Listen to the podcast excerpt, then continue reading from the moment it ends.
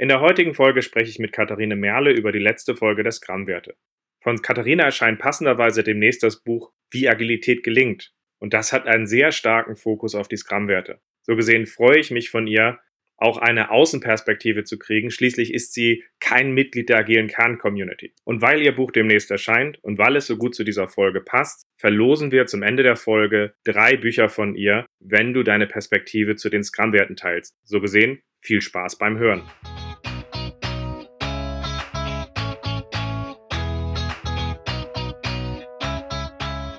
Scrum ist einfach zu verstehen. Die Krux liegt in der Anwendung für deine Zwecke in deinem Kontext. Der Podcast Scrum Meistern gibt dir dazu Tipps und Anregungen. Moin, moin, herzlich willkommen zu einer weiteren Nachlese in meinem Podcast Scrum Meistern. In der letzten Folge haben wir über die Scrum-Werte gesprochen und ich bin sehr froh, dass ich die Katharina Mehrlein für ein Nachleseinterview zu dem Thema gewinnen konnte. Wir kennen uns nämlich eigentlich nicht. Wir haben aber einen gemeinsamen Freund, den Jan Richter, der empfohlen hat, pass mal auf, sprich mal mit der Katharina. Die könnt äh, zu solchen Themen bestimmt gut was sagen. Das wird passen, so gesehen. Katharina, schön, dass du da bist und stell dich gerne auch gleich mal vor, was dich mit diesem Thema verbindet. Ja, guten Morgen. Der Jan Richter kam, glaube ich, deswegen auf mich, weil ich gerade ein aktuelles Buch äh, rausgebracht habe, wo es eben auch um das Thema Werte geht, wie Agilität gelingt. Ist im März diesen Jahres rausgekommen. Ich bin seit 21 Jahren ähm, Trainerin, Coach und Beraterin für Unternehmen vom Kleinen bis zum Großkonzern. Ich habe in diesen 21 Jahren mit äh, über 30.000 Führungskräften zu tun gehabt. Und ja, in, in dem Verlauf meiner Arbeit ist eben entstanden, dass ich die Themen ähm, Resilienz, Achtsamkeit und Agilität für essentiell halte, um dynamikrobust zu werden, um diese dauernden Veränderungen, Change-Projekte ähm, gut meistern zu können und dabei gesund zu bleiben. Passt, klingt cool. Ja. Warum siehst du die Scrum-Werte als essentiell dafür, dass Scrum gelingt?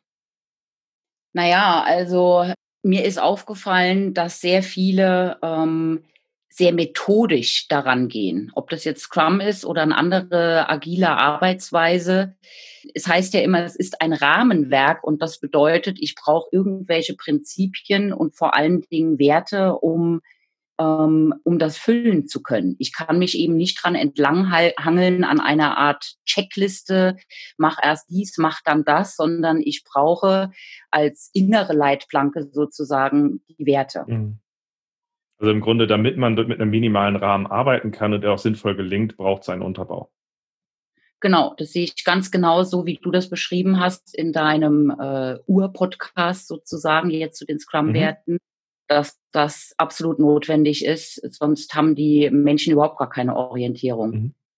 Perfekt. Welche Aspekte aus dem Podcast würdest du denn nochmal so hervorheben, wo du sagst, das sind so, ist so die Essenz, das sind so die Highlights, die du Leuten besonders ans Herz legen würdest?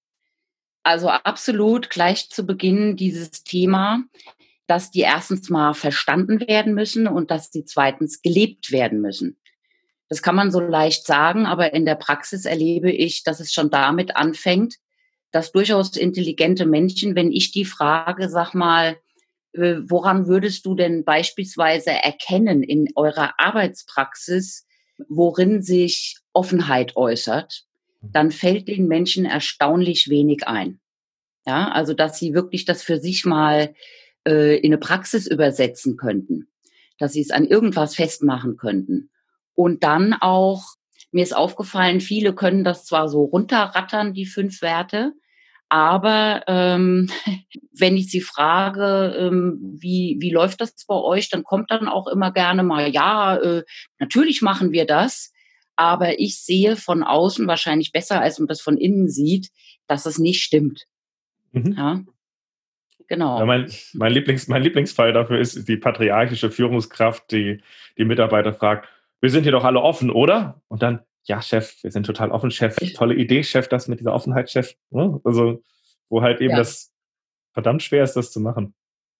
Passt? Genau ergänzend ist mir gerade eingefallen, du hast vorhin in der Vorstellung gesagt, dir ist wichtig, dass eine Organisation dynamik robust wird äh, oder ist, wenn sie in der heutigen Zeit erfolgreich sein will. Was heißt denn das für dich oder wie passt das zu den Scrum-Werten? Naja, also wenn ich beispielsweise Mut entwickeln soll, dann brauche ich dazu auch eine reife Persönlichkeit, so möchte ich sagen. Also ich darf nicht äh, innerlich total unsicher sein. Ich darf nicht bis zum Anschlag gestresst sein oder gar außer mir zu sein. Ja, ähm, wenn ich außer mir bin, überhaupt nicht mehr äh, klar denken kann, keinen kühlen Kopf habe, dann ist es ziemlich schwierig, ähm, mutig zu sein. Dann ist es auch schwierig, einen Fokus zu bewahren äh, oder auch Respekt äh, jemandem zu zollen. Ich kann dann einfach nicht mehr klar denken und das ist ein wichtiger Teil aus äh, zu dem Thema Dynamik robust zu werden. Und es geht mir auch darum, Offenheit würde ja auch vor, äh, bedeutet für mich auch, dass ich in der Lage bin, ähm, neue Dinge einfach mal ähm, auszuprobieren, auf mich zukommen zu lassen und eben nicht sofort in den Widerstand zu gehen. Mhm. Also ich weiß nicht, wie das bei dir ist, aber ich erlebe das sehr häufig, je gestresster die Menschen sind und je mehr sie change-müde sind, und das sind sehr viele, umso mehr sagt deren Gehirn sofort, Moment mal, Schotten runter, will ich nicht. Und dann wird es tatsächlich schwierig. Na, ich sehe den Punkt. Ja. Also den Punkt sehe ich, sehe, ich, sehe ich genauso. Insbesondere ist für mich das Ziel hinter einer guten Scrum-Umgebung tatsächlich Langeweile zu schaffen, nenne ich das. Das heißt, wenn ich es schaffe, dass die Umgebung möglichst ruhig wird, wir denselben Rhythmus haben, mit denselben Leuten arbeiten, wir eine Routine ja. reinbringen, dann schaffe ich den Raum, dass die Leute tatsächlich auch mutiger sein können und Neues machen können in dem, was sie an freier mentaler Kapazität geschaffen haben. Wenn ich jetzt alles ja. immer rechts, links, rechts, links, rechts, links, dann kann ich sagen, und was traust du dich heute noch? Weil die Leute sagen, ich versuche hier gerade zu überleben, wer bist du? Und deswegen ist es für ja, mich verdammt genau. wichtig, dass das zu einer Umgebung passt. Ja, absolut. Cool. Noch weitere Sachen, die du so sagst, die, die du anderen aus dem Podcast, den du gehört hast, ans Herz legen würdest? Ja, du, ähm, du schlägst ja vor, dass man äh, ziemlich zu Beginn sich mit den Werten beschäftigt. Ja, mhm. und du hast an einer Stelle gesagt, ähm, dass sich manch einer möglicherweise wundert und erstmal davon ausgeht, dass erstmal die Methode an sich mit den einzelnen Schritten und so weiter vorgestellt wird. Und ich sehe das ganz genauso, dass es wichtig ist, dass es relativ zu Beginn eingeführt wird. Warum? Also, als ich das Buch geschrieben habe und diesen äh, Wertereflektor entwickelt habe, habe ich natürlich das mir Feedback eingeholt und äh, diversen Kunden vorgeschlagen, sie mögen das doch mal ausprobieren. Mhm. Und immer und immer wieder bekomme ich dann die Rückmeldung sowas wie, ah, wie lang dauert denn das? Und ja, aber wir haben es doch eilig ähm, wir müssen doch produktiv sein. Und da weiß ich schon, dass Werte tatsächlich sehr stiefmütterlich behandelt werden. Mhm. Und wenn die nicht gleich zu Beginn eine Rolle spielen, dann werden die später auch keine Rolle spielen. Also ne, es läuft ja dann gerne mal so in die Richtung, mhm. ähm, okay, wenn wir dann mal Zeit für sowas haben, dann kümmern wir uns um die weichen Faktoren. Das ist schon vor Scrum so gewesen, ähm, auch vor agilem Arbeiten so gewesen und das ist jetzt eben auch so. Und ich glaube, das kann man nur ähm, in den Griff bekommen, wenn man es sehr schnell einführt mhm. und wenn man es sehr konkret einführt. Also dass man mhm. tatsächlich konkrete Möglichkeiten anbietet, mit deren Hilfe man das reflektieren kann. Und das hast mhm. du ja teilweise eben auch gemacht. Du hast Übungen mhm. dafür entwickelt. Was konkret können wir eigentlich tun, um uns mhm. diesen Werten zu nähern? Wobei, das finde ich jetzt spannend, weil ich suche auch immer, ich suche nicht nur Gemeinsamkeit, wenn ich mit Leuten rede, sondern ich ja. suche halt auch eben den Dissens. Und jetzt an der Stelle finde ich das gerade ganz spannend, weil mir sind, ich habe zwei, tatsächlich, wenn ich jetzt so drüber nachdenke, ist, ich habe so zwei, zwei Wege, wie ich mit, mit den Scrum-Werten umgehe. Zum einen hebe ich durch Übungen diese möglichst früh präsent, also indem ich zum Beispiel Leute in Trainings oder in Kickoffs foppe an der Stelle, wenn wir Scrum konsolidieren, zu sagen, ihr glaubt jetzt bestimmt, wir gehen die Mechaniken durch, glaubt ihr jetzt, glaubt ja. ihr jetzt um danach dann zu sagen, das macht gar keinen Sinn, lass doch einmal ganz kurz gucken, was sind die Werte und lass mal gucken, was bedeuten die, wenn wir jetzt hier als Team zusammenarbeiten, sie sehr konkret auf die Situation zu mappen. Das ist so der eine Weg, so dass die Leute dabei auch in dieses konkrete Mappen reflektieren kommen, den du gerade hervorgehoben hast.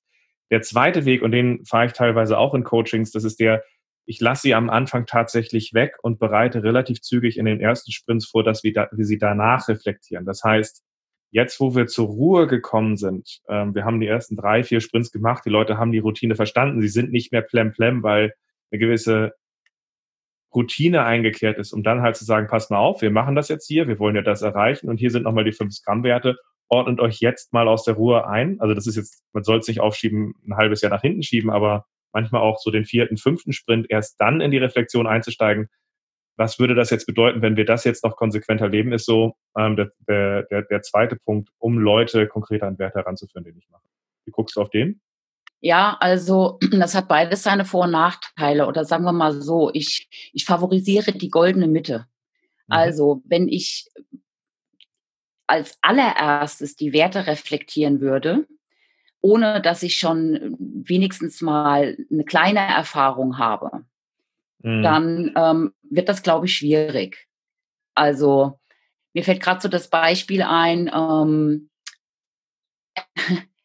also ich habe jetzt öfter erlebt, dass Menschen sehr aktionistisch und geradezu schon hektisch werden, wenn sie diese Zeitvorgabe haben. Ja, und dann mhm. anfangen, sich gegenseitig zu bächen und anzutreiben. Mhm. Oder sowas wie, was ich erlebt habe im Daily Scrum, die Uhr läuft und jemand sagt dann noch was, obwohl die Uhr schon abgelaufen ist und alle fallen geradezu über diese Person her. Mhm. Ja, also dann hätte sie eben früher was sagen müssen. Jetzt ist fertig. Ja, mhm. solche Dinge. Und solche Erfahrungen muss man auch mal gemacht haben. Was bewirkt das eigentlich bei den Leuten, wenn sie anfangen, in diesem Scrum Framework zu arbeiten, damit sie irgendwie äh, tatsächlich praktisch, also einen Stoff aus der Praxis haben, ein Fallbeispiel aus der Praxis haben, auf deren Basis sie das reflektieren können. Genau, also ja? sehe ich genauso. Nur wenn man, wenn man entweder eine Vorerfahrung hat, auf die man das mappen kann, oder man direkt, nachdem man sie eingeführt hat, eine Erfahrung erzeugt, glaube ich, erzielt das eine Wirkung. Wenn das, wenn das jetzt ist, wie so eine Jahresanfangsansprache, dann, dann verpufft das völlig. Also da bin ich, bin ich völlig bei dir. Genau. Absolut. Vor allen Dingen, weil so viele, ich meine, alles, was äh, so ein bisschen Richtung Psycho geht und Werte gehen, haben etwas mit, mit, dem, mit dem Innenleben sozusagen zu tun. Ja, mit meiner Haltung, mit meinem Mindset, mit äh, woran glaube ich eigentlich. Wir alle haben ja irgendwelche Werte, die entstanden sind äh, aus Erfahrungen von Kindesbeinen an. Die kann man ja nicht plötzlich neu verordnen. Ja, ich kann ja nicht zu irgendjemandem sagen, so, jetzt sei mal offen wenn der in einem Unternehmen seit 30 Jahren äh, mühsam gelernt hat, dass er an vielen Stellen sich lieber zurückhält. Ja, so und ich glaube tatsächlich, ähm, das ist so negativ besetzt, mhm. dass viele, wenn man jetzt vom Staat weg, du kämst da rein und würdest sagen, so Leute, lasst uns mal mit den Werten beschäftigen, da würden die denken, oh, ich glaube, Agile ist nichts für mich. ja, und ähm, trotzdem muss es relativ bald kommen. Ich sehe das als, als Kern von agilem Arbeiten. Das ist ein wertebasiertes Arbeiten und deswegen ja, muss man eben so den Punkt treffen, dass es nicht aus lauter Hilflosigkeit übersprungen wird. Und das nehme ich wahr, dass viele so die Idee haben, ja, wie, wie sollen wir denn jetzt Werte entwickeln? Ne? Mhm. Und dazu wollte ich eben auch was anbieten, so dass mhm. man, dass man Leitplanken hat, in denen man sich bewegen kann. Was wäre für dich so der ideale äh, Weg, die, die Werte zu reflektieren und die Werte reinzubringen in eine Organisation? Du hast ja gesagt, es kommt auf das Timing an, es kommt auf die Art an. Was ist da so dein Lieblingsweg oder dein das, das ideale Szenario? Also ich habe da ein Riesending entwickelt, diesen Wertereflektor und da empfehle ich auch immer bitte um Gottes Willen, den nicht an einem Stück in vielen Tagen äh, Workshop äh, drauf rumkauen. Ja, sondern ich glaube wirklich, damit die ins Leben kommen, das ist ja das, was du auch willst, wenn ich dich da richtig verstanden habe, dass die wirklich gelebt werden, dass die verankert werden, ähm, dann braucht es sozusagen ähm, so ein bisschen wie äh, Gärtnern. Ja, also das muss immer mal wieder beleuchtet werden, mhm. bisschen mhm. Licht. Ja, es muss immer mal wieder äh, gedüngt, gewässert und irgendwie gepflegt werden. Oder ich weiß nicht, ähm, ich bin Tomatenfreund. Kennst du Ausgeizen? Nein? Nee. Ja, also ich, ich habe immer so dieses Bild, Werte entwickeln sich so ähnlich wie eine Pflanze und mhm. am liebsten eine Tomatenpflanze. Da kannst du ja auch nicht sagen, so, ich möchte jetzt gerne morgen 20 pralle rote, reife Früchte, sondern das dauert ja. Ja, und mhm. genauso entwickeln die sich. Und bei einer Tomate muss man ausgeizen. Das ist immer so in den Blattachseln, da wächst immer noch sowas, das musst du rauszupfen, damit mhm. die Früchte richtig äh, Power kriegen. Und das gehört für mich bei den Werten auch dazu, dass man ins Gespräch kommt, wo werden die denn nicht gelebt? Ja, oder mhm. ähm, so wie du gesagt hast, was passiert denn, äh, wenn wir die nicht leben? Was sind die negativen Folgen? Oder andersrum gesagt, was sollten wir lassen, damit wir gut zusammenarbeiten und mhm. da äh, produktiv dabei sind. Mhm. Ja, also kurz zusammengefasst, tatsächlich das Pflegen wie eine Pflanze, das Einbauen in die Praxis, mhm. in eine Retro immer wieder mhm. mal und sich dem Ganzen schrittweise nähern und vor allen Dingen eben nie das Gefühl haben, so, dieses Thema haben wir jetzt besprochen, damit sind wir fertig. Okay, das heißt, vom Timing her ist, siehst, du, siehst du deinen Wertereflektor als etwas, den man ähm, regelmäßiger anwendet, damit das Ganze organisch wächst. Kannst du nochmal so ein, so ein Gefühl geben, wie der funktioniert, was man dort reflektiert, dass die Leute so einen Eindruck haben? Ja, also der läuft in vier Schritten. Der erste Schritt ist, weil, so wie ich eingangs beschrieben habe, viele könnten mir auch nicht sagen, was bedeutet das denn? Also, ne, da gibt es äh, ich habe mir dann mal eine Beschreibung gemacht, wie ich das sehe, immer als Vorschlag. Ja, also ich glaube nicht da die Wahrheit gepachtet zu haben. Aber wenn ich eine äh, Diskussionsgrundlage mhm. habe, dann hilft das ja schon mal. Selbst wenn das Team dann sagt, also wir sehen das anders, für uns ist das was anderes, egal. Mhm. Ja. Ich habe jeweils ein Positiv- und ein Negativ-Fallbeispiel dazu getan. Auch hier, also das sind alles Dinge, die ich in der Praxis erlebt habe einfach damit man noch mal ein bisschen klareres Bild davon hat, aha, so könnte der Wert in der Zusammenarbeit aussehen. Ja, also, also Phase 1 ist Blick auf positiv und negativ. Äh, ja, Phase 1 ist äh, äh, überhaupt mal eine Beschreibung zu haben, ähm, mhm. ein Verständnis, ein gemeinsames Verständnis mhm. entwickeln, was meinen diese Werte in der Praxis. Okay. Dazu gehört auch, dass ich mich schon jetzt damit beschäftige, was wären Voraussetzungen dafür, dass dieser Wert überhaupt in unserem Team verankert gelebt werden kann?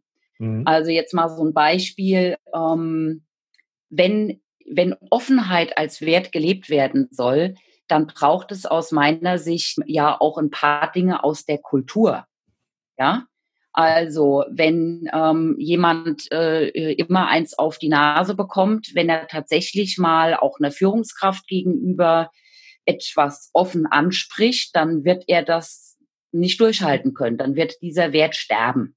Ja, also ich habe dann für jeden einzelnen Wert auch immer noch so eine Mini-Tabelle, mhm. was könnten Voraussetzungen sein, die das Team dann auch ergänzen kann. Ja, das ist erster Schritt. Beschreibung anhand von Fallbeispielen, Voraussetzungen. Okay.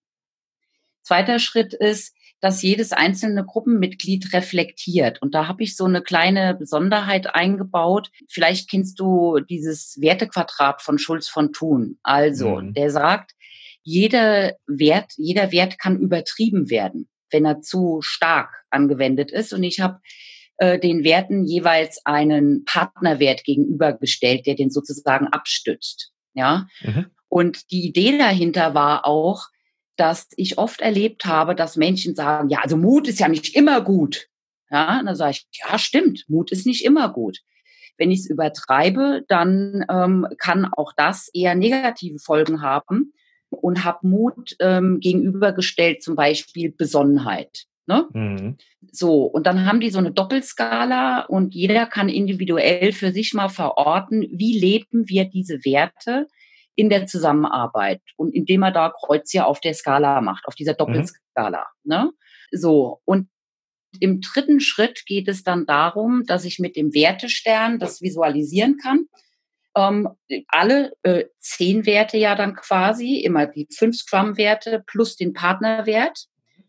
Und dass die da Punkte drauf abben können oder Kreuzchen dran machen können, so dass alle gemeinsam sehen können, aha, so sieht das bei uns aus und dann auch schon so erkennen können, wo sie es knubbelt, mhm. daraus anhand von Leitfragen ableiten können, ähm, was machen wir jetzt da draus? Welchem nähern wir uns zuerst?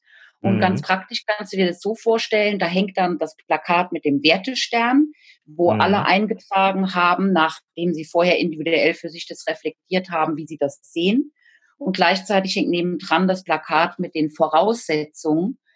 Und dann kann gemeinsam ganz auf einer konkreten Basis besprochen werden, hm, wo fangen wir an? Und das Scrum mhm. Master ist dann natürlich auch sehr gefragt, weil natürlich werden da diverse Hindernisse, neudeutsch die schönen Impediments, äh, auftauchen, gegebenenfalls, so dass man aber wirklich einen Anpack hat, was macht man jetzt da draus? Ne? Mhm. Also das ist dann der vierte Schritt, dass ich anhand von Leitfragen konkret äh, ableite, wo wollen wir starten und wie wollen wir starten, um uns dem Ganzen zu nähern.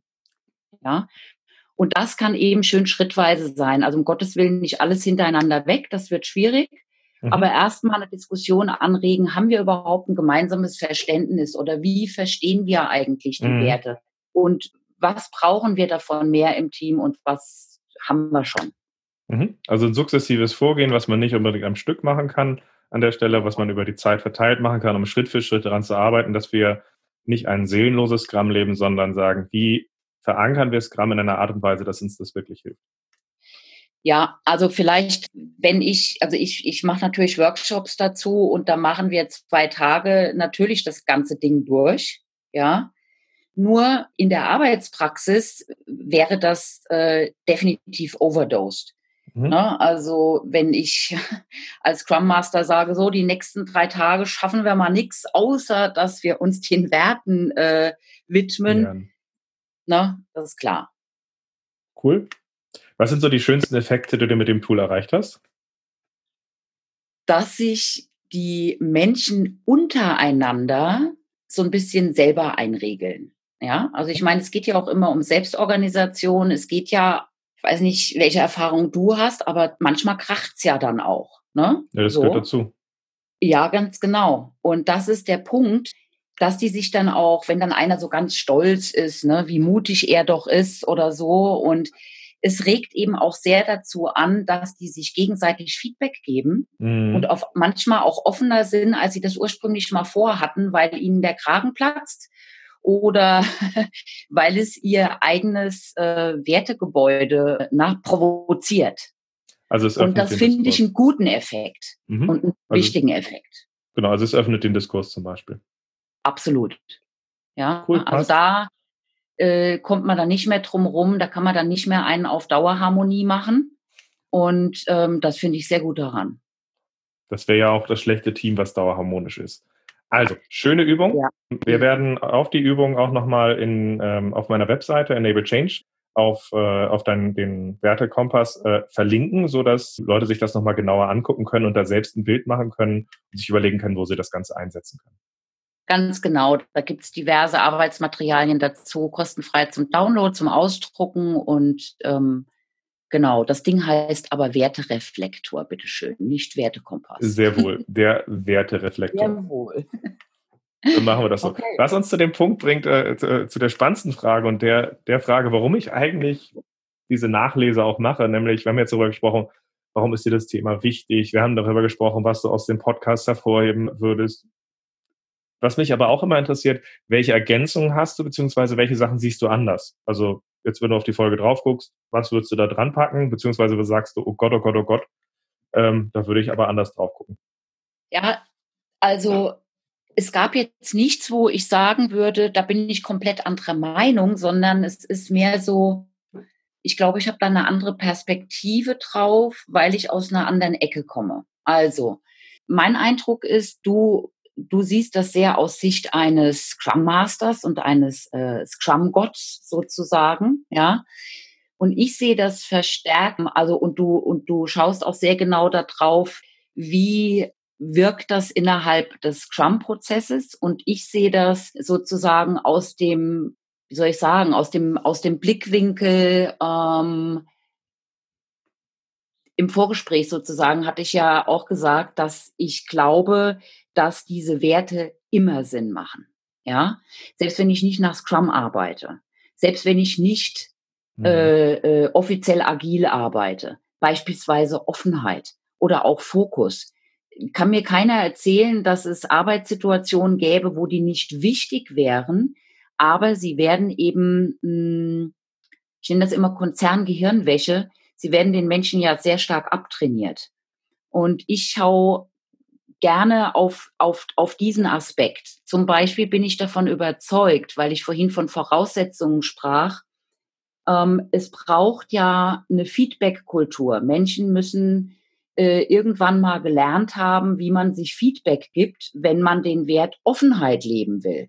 Ja, mhm. das sind so Aspekte, die ich im Hintergrund alle da so mit im Kopf habe. Und da ist mir das erstmal fast schon wurscht. Ja, ob das wie das auf Scrum Einfl äh, Einfluss nimmt. Oder sagen wir mal so, mhm. das ist mir nicht wurscht, das ist falsch gesagt, sondern ähm, ich glaube, dass es noch einen viel größeren ähm, Hintergrund hat, ja, das Thema mhm. Werte. Du hast zum Beispiel angesprochen, es geht auch darum, ähm, mal zu reflektieren, wie lebe ich diese Werte denn selbst? Ja, bevor ich Team das dann verankern kann, beispielsweise. Also es geht tatsächlich ja auch um, um das Mindset, um die Hand, äh, um die, um die Haltung, um die Art, wie ich mich als Persönlichkeit weiterentwickle. Für mich ist das ein Persönlichkeitsentwicklungsthema. Jetzt aber. Genau, für mich ist das ein Persönlichkeitsentwicklungsthema. Mhm. Also noch ein ähm, bisschen ähm, weiter gefasst. Nee, passt. Also natürlich in einem, äh, in einem Scrum-Podcast reduziere ich Sachen natürlich sehr stark, fokussiere ich sie auf Scrum und ja. äh, schaue dann natürlich auch weiter drauf. Der spannende mhm. Punkt, das so ein bisschen, bisschen auch den, den Diskurs da zu sezieren. Ähm, für mich sind die Scrum-Werte ein sehr wichtiges Werkzeug, aber auch eine sehr wichtige Haltung und Orientierung. Die Schwierigkeit, die ich sehe, ist, wenn man nur über Werte redet, ohne dass man einen unterstützenden Rahmen hat, ist das für mich meistens sehr beliebig und sehr fluide. Ähm, und Ganz deswegen genau. ist es halt so, dass die, das Scrum-Rahmenwerk dabei hilft, diese Scrum-Werte zum Beispiel zu leben. Und wenn ich jetzt zum Beispiel nur auf die Scrum-Werte drauf gucke, die natürlich auch allgemeingültig sind und ich sage, das lebe ich unabhängig vom Scrum, ist halt die Frage, was muss da sein, damit das nicht einfach nur hehre Ziele sind, sondern auch gelingen kann. Hast du dazu eine Perspektive? Absolut. Also es tut mir leid, da bin ich mir mit dir einig. ich bin ja auch Scrum Master und ich bin begeistert davon. Warum? Weil ähm, ich meine, auf die Idee muss man erstmal kommen, zwei scheinbar paradoxe Dinge zusammenzuführen, nämlich auf der einen Seite diese, diese große, ähm, dieser große Spielraum und auf der anderen Seite diese klare Struktur. Ja, also dass man äh, also Rahmen im Sinne von wirklich Leitplanken. Mhm. Und das macht es, also ich, wenn Menschen versuchen, ohne Scrum oder mit, mit manchen anderen äh, äh, Arbeitsformen aus dem agilen Umfeld agil zu werden, dann artet es sehr häufig in Chaos aus. Ja, mhm. und wenn, ähm, ich arbeite sehr häufig für Ingenieure, Techniker, sowas in der Art und die lieben es, dass sie doch irgendwas haben, äh, wo sie wissen, dass das ist der Rahmen, ja, das ist die Struktur. Ja, ich sehe eben nur gleichzeitig das Risiko, dass man, also Scrum gibt einem schnell auch mal die Chance, wenn man das jetzt nicht tiefergehend durchdrungen hat, dass man denkt, Mensch, das ist ja easy, das machen wir jetzt so, so und so. Ja, und dass man das dann so äh, technisiert mhm. äh, anwendet. Und dann kann es sein Potenzial aus meiner Sicht nicht entfalten. Genau, also da, da, bei dem Punkt sind wir uns, äh, bei dem Punkt sind wir uns einig. Scrum ohne ja. Scrum ohne Werte haben manche Leute auch schon als Dark Scrum bezeichnet. Also, dass es halt irgendwie eine seelenlo seelenlose Variante ist. Gleichzeitig ist halt für mich der spannende Punkt halt, wenn ich in Firmen sehe, dass die irgendwelche Corporate Values oder sonst irgendwas dort treiben, immer dann, wenn es halt nicht an irgendeinen unterstützenden Rahmen, einen Steuerungsrahmen, der Feedback gibt, der bei gibt weiterzukommen, gekoppelt ist, sind das meistens einfach nur Lippenbekenntnisse, die über den Sphären rüberschweben. Deswegen äh, wollte ich von dir einfach mal hören, was, was du sagst, wenn die allgemeingültiger sind, wie wir sie denn nutzen können, wenn wir kein Scrum haben. Ja, also wenn ich deine Frage richtig verstanden habe, mal angenommen, man würde nicht nach Scrum arbeiten, würde mhm. aber die Scrum-Werte leben, so richtig? Ja, genau. Ja, ähm, das würde zum Beispiel bedeuten, also ich, ich habe in Unternehmen ganz häufig mit dem Punkt zu tun, es sollen Innovationen erschaffen werden. Gleichzeitig arbeiten an diesen Innovationen Menschen, die seit Jahren darauf trainiert wurden, sozusagen in den gewohnten Bahnen zu denken. Ja, ähm, da ist es ein bisschen schwierig. Äh, dazu muss ich doch, also wenn ich etwas grundsätzlich Neues erschaffen will, muss ich doch den Mut haben, eine scheinbar spinnerte Idee äh, äh, zu präsentieren. Ja? Ich muss die Offenheit dafür haben, diese spinnerte Idee zumindest mal äh, weiter, also mitzumachen und mal mit weiter mhm. zu spinnen, statt sofort zu sagen, nee, das ist mir, das, das ist ja blöd. Ja, mhm. das zum Beispiel. Oder was ich ganz häufig erlebe, Menschen sind tot unglücklich. Also das hat ja auch für die eigene Person hat es ja einen Wert, äh, äh, Werte zu leben. Ja, die sind tot unglücklich, weil sie sich an vielen Stellen nicht einbringen können, wo sie sich gerne einbringen würden, aber trauen sich gleichzeitig nicht, es auch nur zu versuchen. Bei vielen einfach nur deswegen, weil sie erlebt haben bei anderen und nicht immer selbst, dass die sich eine blutige Nase geholt haben. Ja. Und die, ähm, das, was ich vorhin Konzerngehirnwäsche genannt habe, das hat eben auch zur Folge, dass Menschen Dinge, die ihnen komplett gegen den Strich gehen, schlucken. Und dabei dann irgendwann auch seelisch krank werden. Um es auf den Punkt zu bringen, ich bin davon überzeugt, dass wir eben unsere Werte nicht an der Eingangstür zu unserem Arbeitsplatz abgeben können, mhm. und dass, dass wir die weiterentwickeln müssen.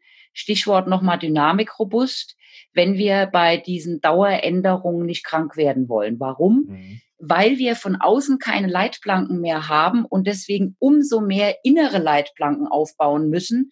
Und die entstehen durch Werte. Okay. Ja? Also genau. das, war, das was, was, was ich dort gerade raushöre, ist an der Stelle, du hebst gerade nochmal die Wichtigkeit hervor, dass Werte als Orientierung und gerade die Scrum-Werte ein sehr guter Orientierungspunkt sind, um gut zu arbeiten. Absolut. Ähm, das, was mich gerade interessiert, ist, wenn wir jetzt beispielsweise kein Scrum machen und wir sind in einer Firma, die ist ein bisschen größer, wie etablieren wir denn, wenn wir nicht auf Scrum gucken, damit halt die gelebte Praxis quasi einhergeht mit den, mit den Werten dabei? wie schaffen wir es dann, diese Werte in so einer Organisation oder Werte in dieser Richtung in einer Organisation zu verankern, zu vertiefen, zu leben?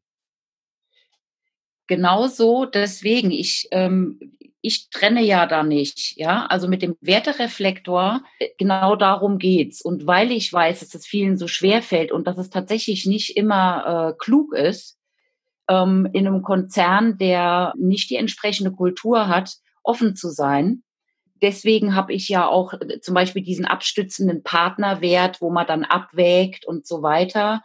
Oder auch so diese Idee, dass ich das auf einer Skala mache, wo ich mich quasi schrittweise annähern kann. Also so, ne, so diese klassische systemische Frage, äh, was müssten wir tun, um auf der Skala nur einen Punkt weiterzukommen in die Richtung, in die wir gerne kommen würden? Ja, da geht es zum Beispiel mir auch darum, ähm, unterm Radar auch mal fliegen zu können. Ja, also ich meine, du wirst auch die Erfahrung gemacht haben, wenn du in einer Kultur Scrum einführst, die eigentlich äh, das Gegenteil von offen, mutig und irgendwie innovativ ist. Das kommt ja doch recht häufig vor, oder? Dann ja. hast du ja, ne? Dann hast du genau das Problem. Deswegen habe ich auch das Thema Voraussetzungen mit reingenommen weil ich es irgendwie unfair finde, dass, also ich erlebe das häufig, den Teams wird gesagt, so werdet mal agil oder auch, ne, und Werte, alles fein, könnt ihr euch alles mit beschäftigen. Aber die Bedingungen sind einfach dafür nicht da. Und ich wollte eben darauf hinweisen, Eigenverantwortung, ja, schön, aber die braucht ja auch einen Boden, auf dem sie wachsen kann. Ne? Ähm, du merkst schon, an der Stelle komme ich vom Hölzchen ins Stöckchen, weil ich sehe das tatsächlich so. Ich halte, also nochmal, ich muss gerade mal einen kleinen Bogen schlagen. Ich sagte vorhin, meine Reihung ist ja Resilienz, Achtsamkeit, Agilität. Und die drei sorgen dafür, dass man dynamikrobust wird. Und das brauche ich aufgrund von VUCA, aufgrund von äh, Dauerchange, Ähm, und ich brauche es, um Innovationen erschaffen zu können. Und darum geht's ja letztlich äh, mhm. auch bei Scrum. Ja, ich, ich, ich mache ja keinen Scrum, wenn ich irgendwelche Routine-Geschichten äh, äh, abarbeiten will. Mhm. Ja, so einfach nochmal zur Erinnerung darum. Und wenn ich das hinbekommen will, dann brauche ich diese, dann brauche ich, dann muss ich diese Werte leben. Sonst mhm. kann ich, sonst kann nichts Neues entstehen. Wenn alle sagen, ja, Chef, okay, Chef, und obwohl sie eigentlich denken, was ist das für ein Schwachsinn? Ja. Oder nochmal zu den Voraussetzungen, wenn wenn jemand einen Fokus halten soll, ja, er soll Ergebnisse liefern, jetzt mal abseits von Scrum, er soll Ergebnisse liefern zu einem, zu einem abgesprochenen Zeitpunkt, was ja in normalen Unternehmen meistens nicht klappt, dann kann er doch nur dann den Fokus halten, wenn er mindestens die Chance hat zu bestimmen, wie er seine Arbeit erlebt, ja, so ein wichtiges Scrum-Credo, was ich finde, was man überall einführen sollte. Und wenn er bestimmen kann, also wenn ihm niemand da reinredet, äh, äh, wie viel an Arbeit er überhaupt übernehmen kann. Mhm. Und ganz wichtig, wenn er überhaupt, du kennst sicher Weinberg, geistiges Umrüsten und so, Menschen sollen einen Fokus halten, arbeiten aber in fünf Projekten zeitgleich. Ich erlebe das unglaublich oft.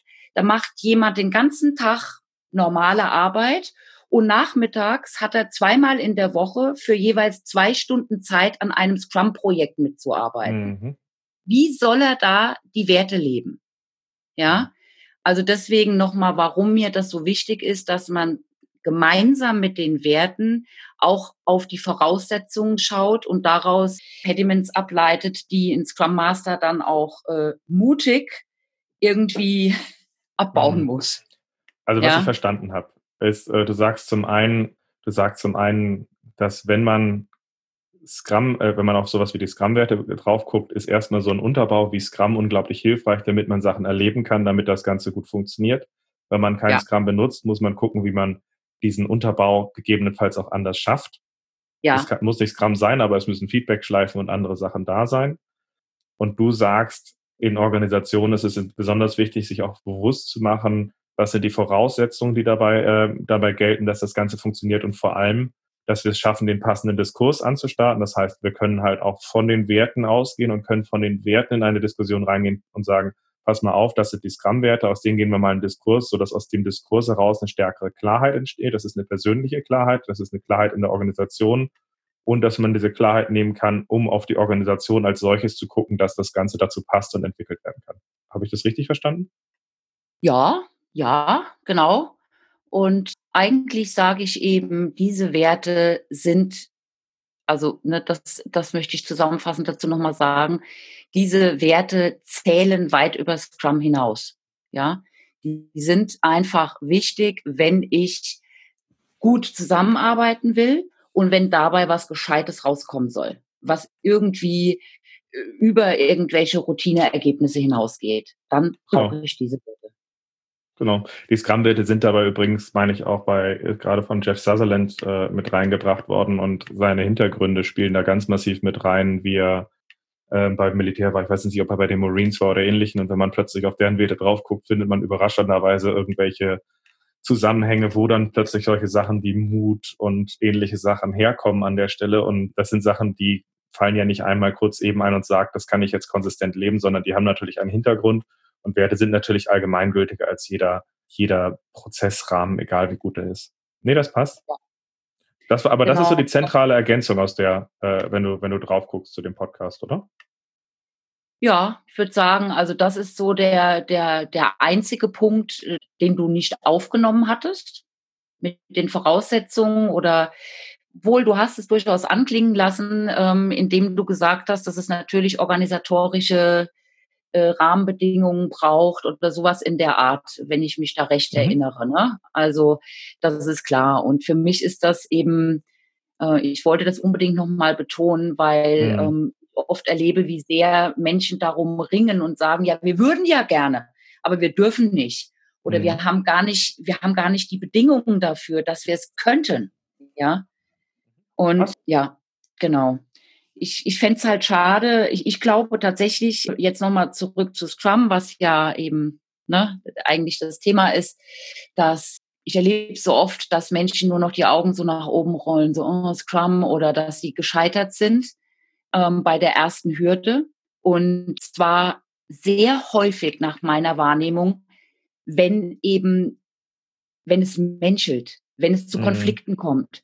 Diese Art von Hürden, dass die dann denken, dieses Tool taugt nichts, ne, weil es wird ja immer gern als Tool gesehen. Mhm. Und, und Tools sind in der Wahrnehmung von Menschen immer so die Heilsbringer, ja.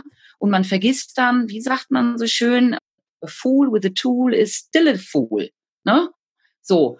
Und ähm, deswegen, aus meiner Sicht, sind die Werte überhaupt das, die Scrum das einhauchen, ähm, was es sein kann und was dafür sorgt, dass sich, dass diese Entwicklung zum, zum selbstorganisierten äh, Arbeiten, dass sie überhaupt stattfinden kann.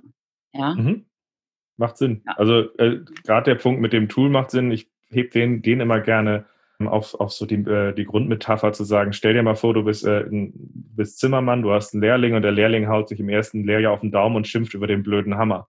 Wie würde mhm. in dem Kontext jemand sagen, äh, darauf reagieren, dass diese Person sagt, ah, oh, die Hammer sind aber grundsätzlich, die haben sich nicht durchgesetzt. Das ist es nicht. Wenn man das vergleicht ja. mit dem, ja, wir haben Scrum gemacht, das ist nicht. Scrum, nee, Scrum hat in vielen Situationen hammermäßig funktioniert an der mhm. Stelle. Ähm, ja. Und wenn du jetzt damit nicht umgehen kannst, gibt es zwei Gründe. Erstens, ihr seid im falschen Kontext, oder sind drei Gründe. Ihr seid im falschen Kontext, ihr habt die Voraussetzungen äh, nicht, nicht erfüllt oder ihr könnt mit dem Hammer nicht um und solltet euch vielleicht mit der Kompetenz auseinandersetzen, wie man diesen Hammer für euch sinnvoll benutzt. Und das muss man sich einfach bewusst machen an der Stelle. Nee, das ist ein ja. schönes, fast schon Schlusswort von dem, wo wir uns gerade befinden, oder?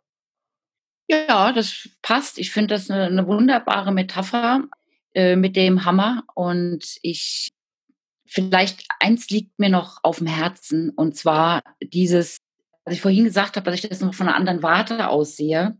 Scrum hat, birgt so unglaublich viel Potenzial eben auch im Non-IT-Bereich. Ich finde es so schade, dass es immer nur, also oder immer noch sehr stark, also so nehme ich es auf jeden Fall wahr, verknüpft ist mit dem, Scrum ist was für ITler, ja.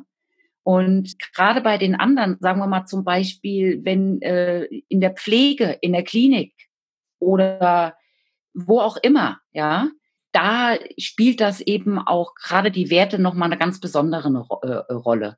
Mhm. Und das ist vielleicht auch der Grund, weil ich eher aus dieser anderen Ecke komme, warum ich das für unglaublich wichtig halte sich da tatsächlich mal so ein bisschen tiefergehend mit beschäftigen und nicht nur mal so by the way, weil man das auch abfackeln muss. Ja. Genau. Und die Reduktion auf, mhm. auf, auf Software ist halt einfach ein, ein immerwährendes Missverständnis. Nur weil es da drin groß geworden ist, war es halt nicht nur dafür gedacht und macht auch nicht nur da drin Sinn. Dann probieren Absolut wir jetzt, dann probieren wir jetzt mal zum Abschluss nochmal was Neues. Und zwar hast du ja dein neues Buch mitgebracht. Halt das nochmal hoch. Das hast ja. du ähm, Und zwar wollen ja. wir davon einige Exemplare verlosen. Kannst du noch einmal ganz kurz erzählen, warum das ein tolles Buch ist?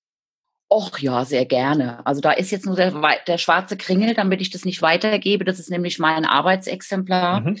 Also, es ist, es richtet sich an Menschen, es ist konzipiert, um tatsächlich damit arbeiten zu können. Auch als Scrum Master, als Personaler, wer auch immer wird was finden. Mir ging es auch darum, ähm, mal ein gemeinsames Verständnis zu schaffen, weil wenn man zehn Leute fragt, dann sagen äh, die zehn verschiedene Dinge, was das ist. Also es, es, es gibt viel Information darüber, ähm, was Agilität eigentlich meint und es geht im Kern darum, wie ich ein agiles Mindset entwickle. Mhm. Warum? Weil es geht ja darum, agil zu sein und nicht äh, agil zu machen. Ja. Mhm. Und es geht eben auch darum, typische Hürden zu meistern. Also ich benenne da zahlreiche typische Hürden, sowas wie mhm. Change-Müdigkeit oder was auch immer. Ja. Es sind ganz viele Arbeitsmaterialien dabei. Ähm, ich vertrete den Ansatz, um ein agiles Mindset entwickeln zu können, brauche ich Ressourcen, wie zum Beispiel Resilienz und Achtsamkeit, ganz klar. Mhm. Ähm, ich brauche auch sowas wie psychologische Sicherheit und dann habe ich auch noch ein Spiel dazu entwickelt. Ich würde das zusammen mit dem Buch verlosen. Mhm. Finde den Elefanten, das habe ich nicht erfunden. Das hat ein Agilist, der Wilhelm Larsen, erfunden, aber mhm. ich habe mir die Mühe gemacht, da schöne Karten, Spielkarten draus zu machen. Mhm. Und da geht es zum Beispiel darum, den Wert Offenheit mal äh, zu befördern, indem ich erstmal anonym offen bin. Hört sich erstmal komisch an, lass dich mhm. überraschen. Mhm. Funktioniert sehr gut, macht den Leuten Spaß und gibt einen guten Anfang, mal äh, einen anderen Spirit in ein Team reinzubringen. Passt. Wie viele verlosen wir? Eins? Ich würde tatsächlich drei verlosen, weil alle guten Dinge sind drei, jeweils mit einem Spiel dabei. Mhm. Also, schaut euch das Buch mal grundsätzlich an und wir verlosen das so, dass wenn ihr in den nächsten zwei Wochen, also bis zum 15. Mai, ähm, in einem sozialen Netzwerk mit einem Hashtag Scrum Meistern über eure Sicht auf die Scrum-Werte etwas schreibt, kommt ihr in den Lostopf. Und dann werden wir gucken, dass wir die passenden drei Leute identifizieren würden, ähm, eine Auslosung ähm, dazu machen und würden euch dann das Buch zuschicken. Das heißt, geht irgendwie in Facebook, Instagram, LinkedIn, Twitter, nimmt den Hashtag Scrum Meistern, verweist gerne auf diese Folge und teilt mal, warum seht ihr die Scrum-Werte als wichtig oder wo seht ihr die Hürde dabei, teilt eure Perspektive und dann könnt ihr das Buch gewinnen. So gesehen bleibt mir eigentlich nur noch zu sagen, danke Katharina für deine Sicht, danke für deine ergänzende Perspektive, hat Spaß gemacht und ich hoffe, wir sehen und hören uns bald wieder. Mir hat es auch total viel Spaß gemacht. Vielen Dank, dass du mich eingeladen hast. Gerne.